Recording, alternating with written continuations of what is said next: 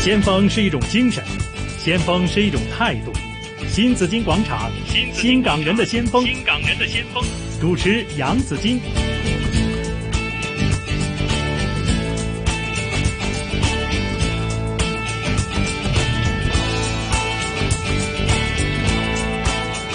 好，来到星期一，在十一点到十二点钟呢，有新港人的先锋。好，今天为大家请来了晨曦青少年文教基金会发起人王斌博士。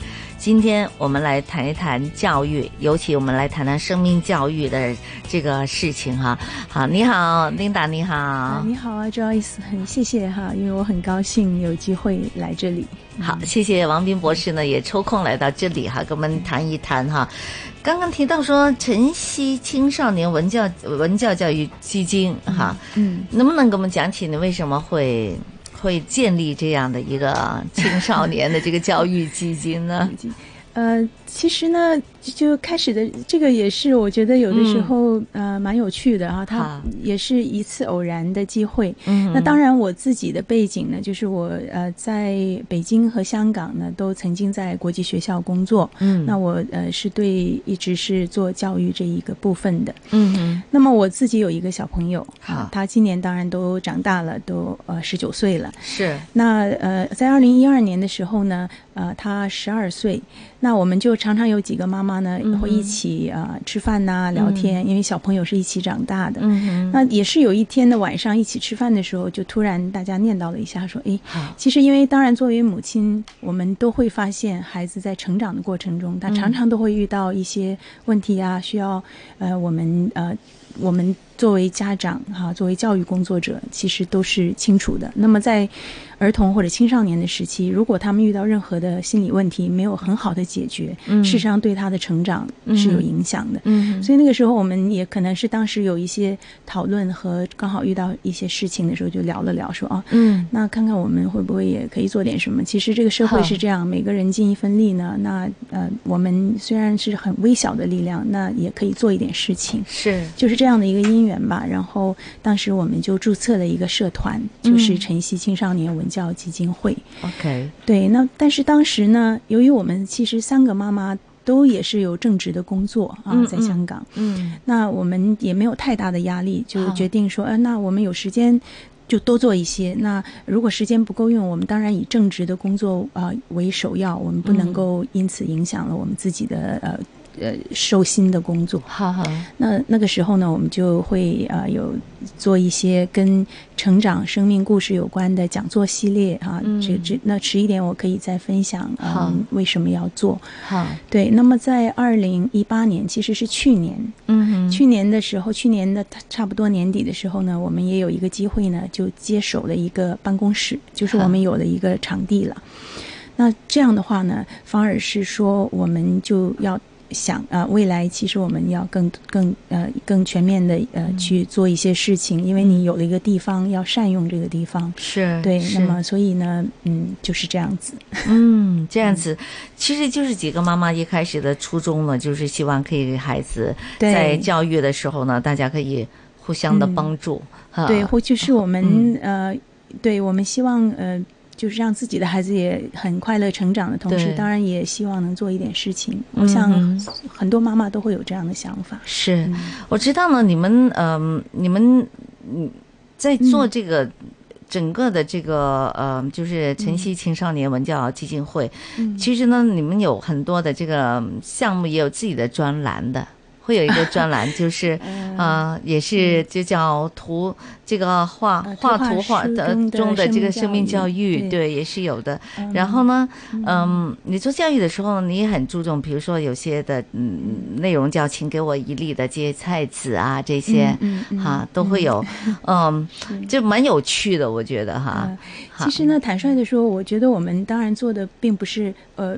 我们只是一个很小的机构，到目前为止，我们所有的人都还是用义工的方式来做事情。嗯哼，那所以呢，呃。嗯呃，我们就是在有限的能力的范围内啊，去尽可能的发展一些啊不同的能够做的事情。是啊，当然理想是比较呃，就是其实你呃，当我们真正的要做一个基金会或者是一个文教中心啊，因为二零一八年我们接手了办公室以后呢，我们又呃成立了这个呃晨曦青少年文教中心啊，希望对是是能够呃辅助性和这个基金会呃。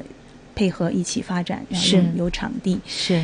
那么，嗯，所以我们的远期的目标呢，是呃比较针对儿童的心灵成长和生命教育这一块。嗯哼。呃，那呃这个部分呢，其实我当然我我是很想呃跟呃观众朋友呢、听众朋友呢，也可以多分享一点啊，就是我在这个过程中的一些呃感受。嗯嗯，因为有三个故事。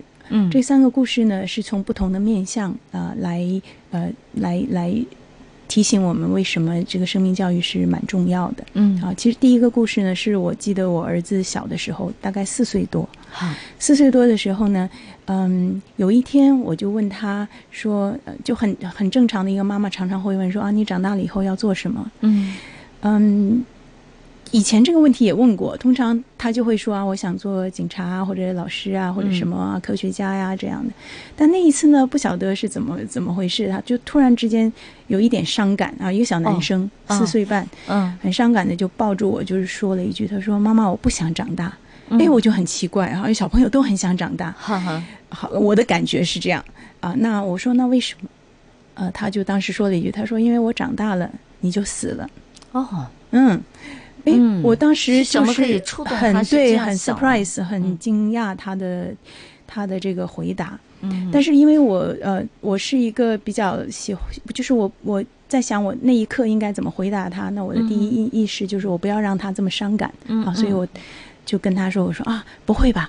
那个你看，呃，妈妈长大了，但是姥姥还在呀，外婆还在呀。啊，那他就觉得有一点放心了。嗯嗯。但是这件事情之后呢，就给了我一个印象，就我突然想，哎，我不知道一个小朋友他是在什么时候，嗯，他会接触到这个死亡，对死亡的一种恐惧，产生一种对死亡的恐惧。他好像对生命开始有点思索哈。”对，但是可能他也不知道是怎么一回事。是那所以呢，事实上，呃，那回过头来再看，你会发现，嗯，因为小朋友他们会看电视啊，接触听到不同的大人的讲话，那么在这个过程中，他可能就会。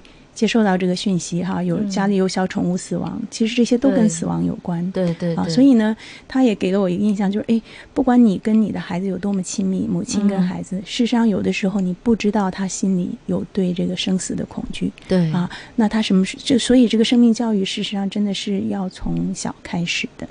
嗯，先锋是一种精神，先锋是一种态度。新紫金广场，新港人的先锋，新港人的先锋，主持杨紫金。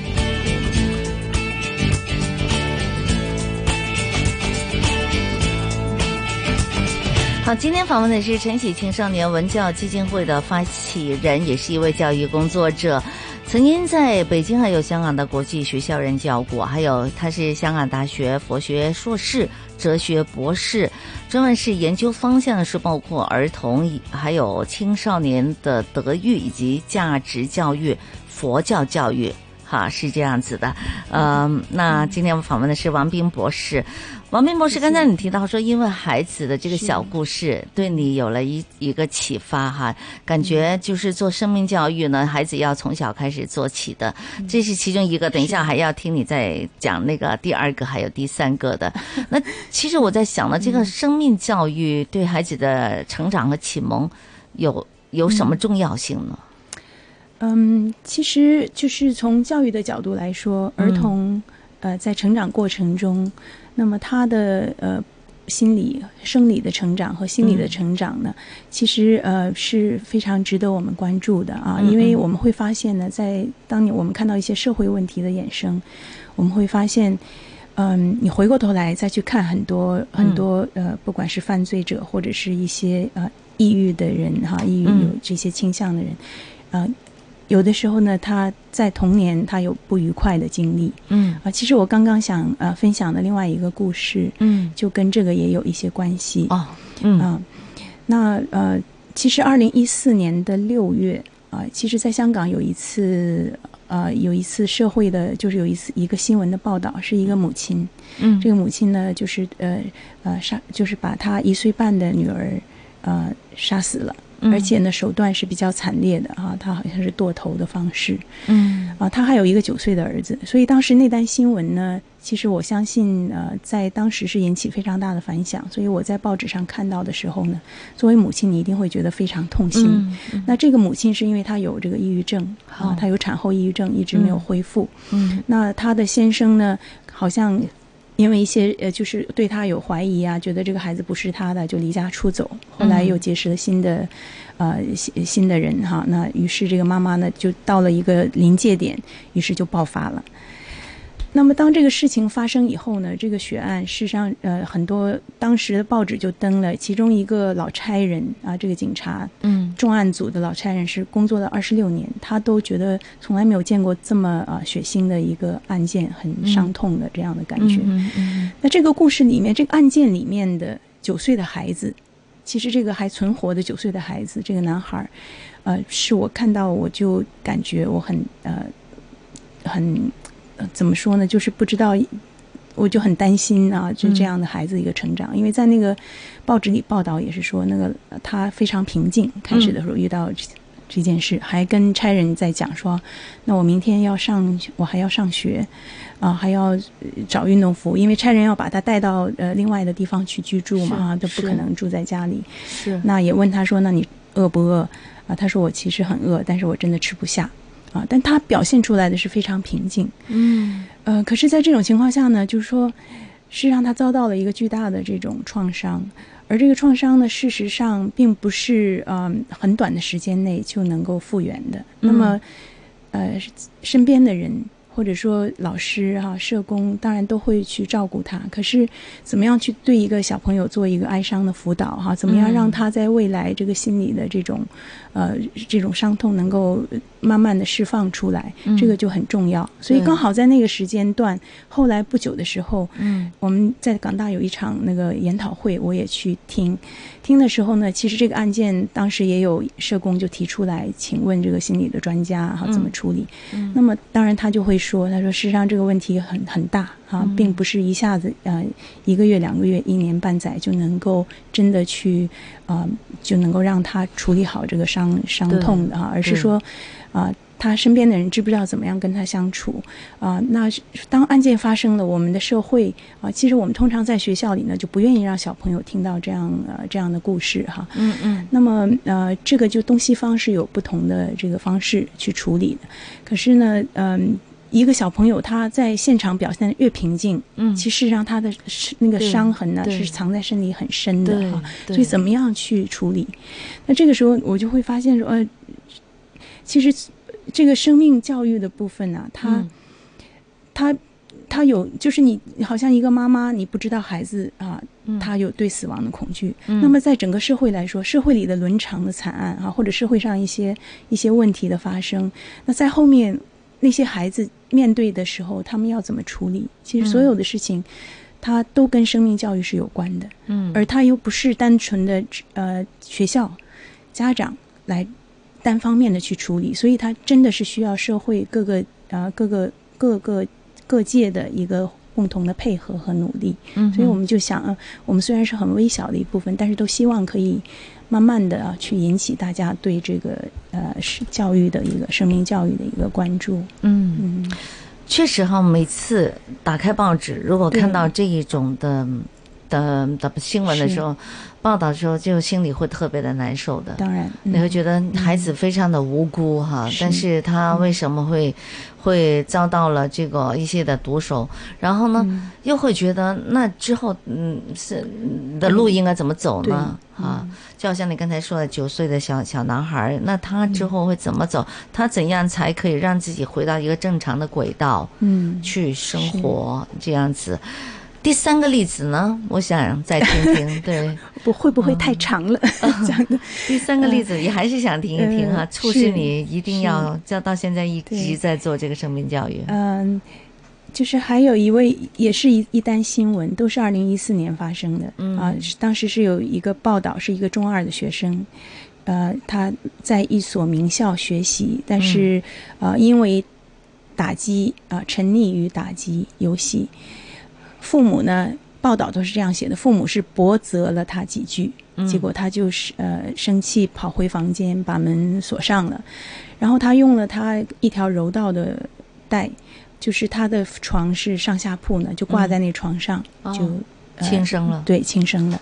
那妈妈呃，他们晚上敲门就敲不开的时候才发现，但是送到医院已经呃就是不能够救了。嗯，那这样的新闻其实不单不止一单了啊，就是我们都会看，但是呢，当时也也也是觉得痛心。可是后来有另外的一个家长就告诉我说：“他说你知道那个孩子是谁吗？啊，那个其实就是我们呃跟我的儿子啊，呃同时就都在同一所。”小学一起长大，在幼稚园就在一起的一个同学，对。而那个小朋友，我是非常有印象的，就是他小的时候特别活泼啊。我们送小小的时候送小朋友上那个学，在那班车站呢，我们住得很近啊。爸爸妈妈都非常 nice 啊，非常温和，所以我都相信他不会是用很激烈的方式去批评这个小朋友。嗯，那他小的时候呢，戴个眼镜啊，可爱的不得了。然后我当时呢，有有一段时间在这个小学呢去做。呃，给家长的普通话的做义工教普通话班，那他的爸爸妈妈就全部来参加，有的时候会带着他，那他就很活跃，然后很愿意回答问题，这么一个开心呢外向的小朋友。那到了中学以后，我们就没有机会再碰，因为不在同一个学校，所以突然听到这个消息的时候，我们都非常震惊。是。啊，就是。你可以看到现在的一些青少年的啊，他们沉溺于打击的问题，就会衍生出这样严重的一个后果。而这件事情呢，最重要的一个环节就是说。它真实的发生在我的儿子还有他的同学的身边，所以对他们产生的冲击是。与看报纸又不同。对，那他们呢去参加了这个小朋友的追思会，嗯，那追思会上呢，妈妈就会放这个小朋友从一岁到十三岁的这个历程哈，嗯，照片，那大家当然都。都非常伤心哈，非常难过。对，嗯，还好就是父母呢，他们有信仰，所以他后来把孩子的这个器官就捐助出、捐赠出来，然后去利益其他的人。嗯哼。那其中有一个小女生，都是这个小男孩的以前的同学。好，他在回了学校写作文的时候，嗯，他用第一人称，他把自己想象成这个男生，写了一篇作文。后来他妈妈发给我啊，我就就很有。感感触，嗯啊，大意是这样的，就是说啊，我是谁谁谁，我今年十三岁啊。那你们看到这封信的时候呢，我已经在通往天堂的路上了，嗯。那我为什么会这样做呢？其实我有一个很很好的家庭，很爱我的父母，嗯嗯。但是呢，呃，我我开始不喜欢他们了，因为他们不让我玩我最喜欢的游戏，啊，那所以呢，就是我。结果今天就爸爸妈妈就批评我啊，所以我一生气就把自己关在房间里。嗯，呃，我我其实是本来想开个玩笑，就是我没有想真的要死，我以为他们会很快的发现我。嗯啊，但是呢，呃，他们来晚了，所以所以我现在已经在天堂了。那天堂里很好，天堂里嗯有和我一起玩的天使，天堂里没有嗯呃没有。严厉的老师没有很多的功课，嗯。啊，所以呢，他说呃，你们不要为我伤心哈，我呃，对，所以这样的故事，嗯，真的，反而这是一个这篇小女孩的这个文章，可以令家长也去深思一下，对，究竟我们的教育是什么的教育？是。我们的生命教育又是做的够还是不够？好，我们回头再访问王冰博士。